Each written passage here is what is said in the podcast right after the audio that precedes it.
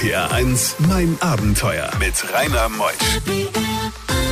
Einen schönen guten Morgen. Jetzt beginnen wir mit dem Februar und natürlich mit einer tollen Geschichte mit Rebecca Salentin. Denn Rebecca, eine tolle Frau mit knapp über 40, ist ohne jegliche Wandererfahrung auf dem Druschbarweg. Das ist ein Freundschaftsweg, gewandert von Eisenach bis nach Budapest. Das waren über 2700 Kilometer und sie hat ein Buch geschrieben, Spiegel-Bestseller unter anderem, aber wir werden heute Geschichten erfahren, die stehen sogar noch nicht mal im Buch, also bleibt einfach dran bis 12. RPR 1 Mein Abenteuer wird präsentiert von der Welthungerhilfe, die deutsche Hilfsorganisation für eine Welt ohne Hunger. Mehr unter welthungerhilfe.de.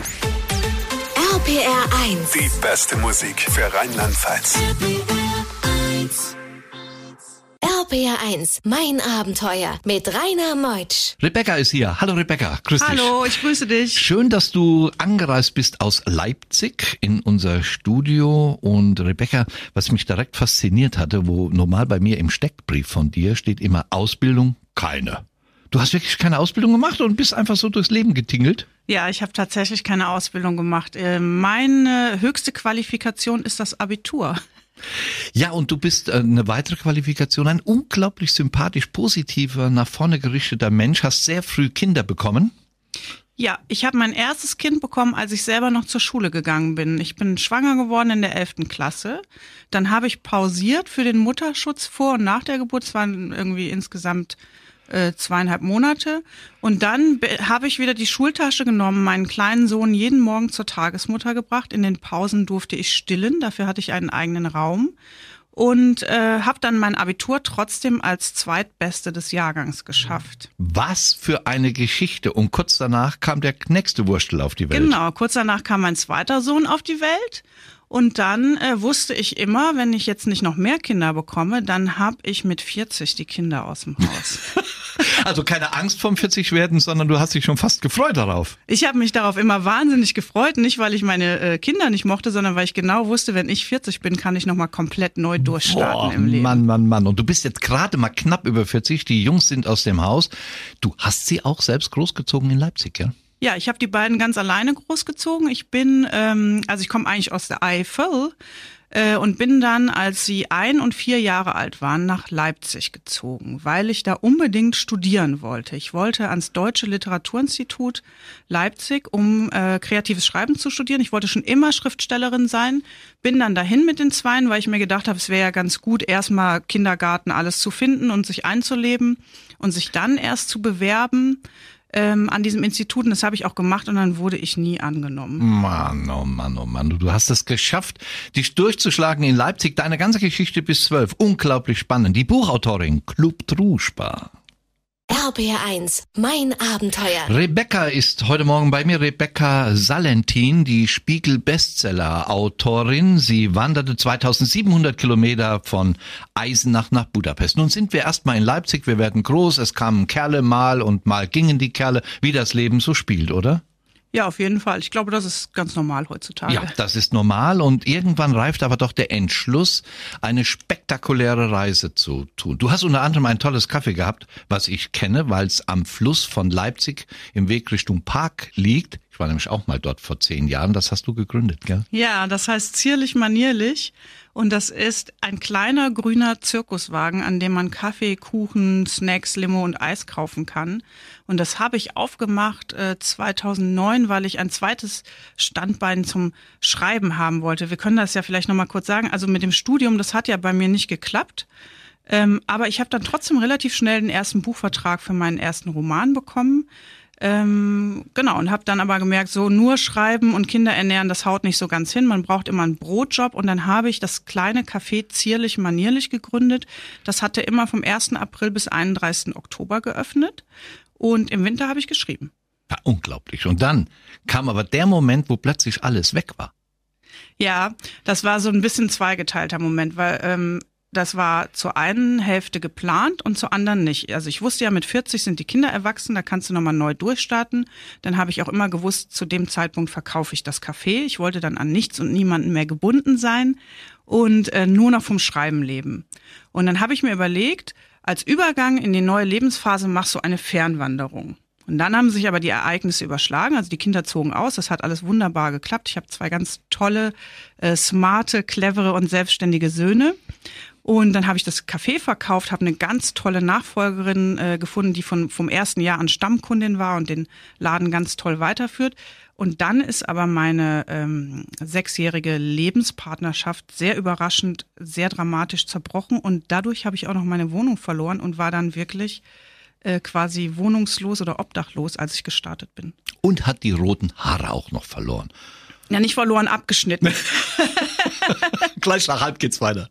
Bei diesen Geschichten hält die Welt den Atem an. RBR1, mein Abenteuer mit Rainer Meutsch. Rebecca Salentin, die Buchautorin, heute Morgen bei mir in mein Abenteuer. Eisenach nach Budapest, nicht mit dem Auto, nicht mit dem Zug, nicht mit dem Flieger, hätte man alles machen können. Nein, sie ist dann zu Fuß. Du wirkst jetzt nicht, Rebecca, als die Marathonläuferin, sie, die jeden Tag acht Stunden trainiert. Du bist eine charmante, hübsche, attraktive Frau. Hast dich dann auf den Weg gemacht. Ja, also ich bin überhaupt keine Sportskanone, das muss ich mal gleich dazu sagen. Und ich hasse Wandern. Trotzdem, trotzdem hatte ich eben diese Vision davon, so einen, wirklich so einen Weg ins neue Leben zu gehen. Ich fand das irgendwie eine tolle Vorstellung. Und noch dazu äh, bin ich ein wahnsinnig ängstlicher Mensch. Ich habe Angst vor Spinnen, ich habe Angst vor Hunden, ich habe Angst vor Dunkelheit, vor vorm Wald, vor Höhe und ich habe mich aber entschieden, mit Zelt zu wandern und wild zu campen. Und ich bin quasi schwitzend und schlotternd losgelaufen. Schwitzend, weil ich überhaupt nicht trainiert war und schlotternd, weil ich so viel Angst hatte. Du hast wirklich in Wäldern alleine gezeltet? Ja, und ich hatte davor so viel Angst, das kann sich keiner vorstellen, wobei ich glaube, jeder hat davor so viel Angst. Ich habe äh, später auch männliche Wanderer getroffen, die hatten genauso viel Angst, die haben das nur nicht zugegeben, aber die haben sich immer äh, dicke Messer neben die Luftmatratze gelegt. Boah. Die waren schwer bewaffnet, das war ich jetzt nicht. Äh, Hattest du denn in deinem Kilo, was weiß ich, 10, 15 Kilo Gepäck, äh, einen Kocher dabei, einen Teebeutel? Was Genau, also mit? ich hatte ein Zelt dabei, ein sehr leichtes Isomatte Schlafsack, dann hatte ich einen Kocher dabei. Was trägt man dann im Schlafsack? Ähm, ich hatte so eine Merino-Kombi mit einem Longsleeve und eine Leggings. Mhm. Äh, und ich hatte, ich bin bei allerschönstem Kaiserwetter losgelaufen am Karfreitag. An der Wartburg startet der Weg äh, in Eisenach. Ähm, und dann hatte ich zwei Wochen später Schnee. Und da musste ich dann nachts auch die Daunenjacke und alles anziehen, weil es einfach eiskalt war. Und irgendwann habe ich sogar aufgegeben äh, mit dem Zelten für ein paar Tage. Nicht wegen der Kälte, sondern weil alles nass und verklumpt war. Da habe ich dann gemerkt, es geht nicht mehr, das kannst du so nicht mehr machen. Und habe mir dann eben eine Zeit lang Pensionszimmer gegönnt. RPR1, mein Abenteuer around the world. Die packendsten Stories von fünf Kontinenten. Rebecca ist heute Morgen bei mir. Rebecca, wir sind auf dem Weg der Freundschaft. Wo kommt der eigentlich her, dieser Druschba-Weg? Ja, das ist ganz schade. Den kennt nämlich kaum jemand. Das war der einzige grenzüberschreitende Fernwanderweg, den es im Sozialismus gab. Äh, der wurde gegründet von den Mitgliedstaaten DDR, CSSR, Volksrepublik Polen und Volksrepublik Ungarn und der führt in einer 2696 Kilometer langen Schlaufe von der Wartburg in Eisenach bis nach Budapest. Und nach der Wende ist der Weg leider total in Vergessenheit geraten, was ganz, ganz schade ist, weil du kannst da alles haben, was das Abenteurerherz begehrt. Du kannst in Eisenach loslaufen und irgendwann stehst du in den Karpaten und hast wild äh, frei lebende Braunbären um dich. Äh, Du hast Wolfsrudel in den Beskiden, du hast wahnsinnig tolle Berge und tolle Natur. Äh, Du kommst aber auch immer wieder durch ganz altertümliche Dörfchen, äh, durch äh, historische Städte, die zum UNESCO-Welterbe gehören. Also das ist ein wahnsinnig toller Weg, der zu Unrecht in Vergessenheit geraten ist. Aber weil er so in Vergessenheit geraten ist, gab es nach offizieller Zählung, als ich gestartet bin, äh, gerade mal so 80 Leute, die den Weg überhaupt mal komplett erwandert hatten und nur zwölf davon in einem Rutsch. Ich bin also die 13. Person, die das geschafft hat. Jetzt hast du ja ein Buch geschrieben, was ist ja Bestseller seit äh, Wochen gewesen, auch im Spiegel. Hat das eigentlich so eine Auswirkung auf so einen Weg? Ich hoff's. Ja, ich hoff's. ich, ich, hoffe es, aber ich denke schon, weil ich bekomme wahnsinnig viele E-Mails von Menschen, die sagen, oh wow, ich habe dein Buch gelesen, ich will jetzt auch loslaufen und ich antworte denen auch immer allen total gerne, weil ich würde mich so freuen, wenn dieser Weg wieder entdeckt wird. Der wurde damals angelegt im Sinne der Völkerverständigung, deshalb auch der Beiname Weg der Freundschaft. Und ich finde das so toll, diesen Weg auch in genau diesem Sinne wieder zu entdecken. Ich habe das ja gemerkt mit deinem Buch. Letzte Woche hatten wir Emma hier, die mit ihrer Nichte ja in die Arktis gereist ist mit Zug und die sagt, oh, nächste Woche kommt Rebecca, ich habe das Buch gekauft. Also wie klein da doch unsere Welt ist und gleich nach elf kommen wir zu Männern, die dir begegnen auf dem Weg der Freundschaft. Was daraus geworden ist, erfahren wir gleich. Und es kam eine Rotte Wildschweine und die verfingen sich rund um deinem Zelt. Wie das ausging, erfahrt ihr gleich. RPR 1, mein Abenteuer mit Rainer Meusch. Heute Morgen haben wir, wir haben ja jetzt kurz nach elf, die Rebecca hier, Rebecca Salentin, eine Buchautorin, Bestseller-Autorin vom Spiegel unter anderem. Sie ist zu Fuß von Eisenach nach Budapest auf dem Weg der Freundschaft, Rub Druschba. So heißt dann auch das Buch Club Druschba. 2700 Kilometer zu Fuß auf dem Weg der Freundschaft von Eisenach nach Budapest. Heute Morgen live bei uns bis 12. RPR 1 Mein Abenteuer wird präsentiert von der Welthungerhilfe, die deutsche Hilfsorganisation für eine Welt ohne Hunger. Mehr unter welthungerhilfe.de. RPR 1. Die beste Musik für Rheinland-Pfalz. RPR 1, mein Abenteuer mit Rainer Meutsch. Rebecca, auf dem Weg, du bist jetzt unterwegs, schaffst am Tag so 20, 25 Kilometer, übernachtest in Zelten, mal in der Pension, um auch noch mal deine nasse Kleidung fit zu bekommen. Dann kommt ein Kerl. Was wollte der? Ja, das wollen immer alle Leute wissen. Ich spiel's vor allen Dingen mit. Ja. Also ich bin ja alleine gestartet und 2019 haben ähm, außer mir noch drei Menschen versucht, diesen Weg in einem Rutsch als sogenannten Through-Hike durchzuwandern. Und ich habe ja schon gesagt, dass ich sehr äh, ängstlich bin. Ich bin aber auch ein bisschen trottelig. Ich habe immer viele Sachen verloren, unter anderem meine pinke Regenjacke. Und die wurde mir dann netterweise hinterhergetragen von einem der anderen EB-Wanderer. Und ich möchte auch nochmal dazu sagen, die waren alle viel schneller als ich, wofür ich zwei Tage gebraucht habe. Das sind die an einem Tag abgerast. Deswegen wurde ich schnell eingeholt mit der pinken Regenjacke äh, von einem Mann namens Johann und der äh, ist dann ein paar Meter mit mir gegangen, hat dann schon gleich gesagt, oh nee, du bist so langsam, also tut mir leid, aber äh, spätestens morgen früh zisch ich ohne dich los. Und das hat er mir dann jeden Morgen zwei Wochen lang aufs Neue angekündigt und hat es aber nie gemacht. Mein Gott, dieser Kerl, dieser Johann, die ganze Geschichte steht ja im Buch. Du hast ja den Bestseller geschrieben, Club Druschba. Und seid ihr heute noch zusammen? Ja, erstaunlicherweise treffen wir uns heute noch. Also wir sind dann nicht den ganzen Weg zusammengelaufen, sondern immer mal ein Stückchen zusammen, dann wieder große Passagen getrennt, weil wir ja jeder für sich auf dieses Abenteuer gestartet sind. Und trotzdem haben wir gedacht, na ja, das ist jetzt so eine kleine Wanderliaison, nicht mehr. Ähm, das hört dann auf, wenn wir am Ziel angekommen sind. Wir sind tatsächlich am Ziel, sind wir zusammen eingelaufen als 13. und 14. Mensch. Und dann haben wir noch ein paar, äh, paar schöne Tage in Budapest verbracht und dachten, das war's jetzt so. Aber irgendwie treffen wir uns immer noch jedes zweite Wochenende. Das ist aber doch einfach nur wunderbar. Und da sieht man wieder, dass Truschba, so wie der Weg ja auch heißt, Freundschaft heißt. Das ist daraus geworden. RBR1, mein Abenteuer. Rebecca Maria Salentin aus Leipzig angereist in mein Abenteuer, um ihre Geschichte zu erzählen. Sie hat ja auch schon Romane geschrieben, unter anderem äh, Schuld war Elvis, gell? War auch mal von dir, oder? Ja. Weil das Buch habe ich. Das ist das, ja verrückt. Ja, das habe ich geschenkt bekommen zu Weihnachten, aber schon vor geraumer Zeit, das müsstest du vor fünf, sechs Jahren geschrieben haben, denn das habe ich da geschenkt bekommen. Ja, ja, genau, das ist 2015 erschienen. Und du hast jetzt aktuell dieses Buch Druschba Club. Druschba 2700 Kilometer. Wir sind unterwegs und du zeltest ja immer wieder in, ähm, ja, in Zelten. Angst ohne Ende, Gewitter kamen. Ja, also ich hatte wahnsinnig Angst vor diesem alleine im Zelt im Wald liegen und dann hört man so viele Geräusche irgendwie, ich weiß nicht, was ich mir da vorgestellt habe, dass es immer kruscht und kruschelt im Unterholz.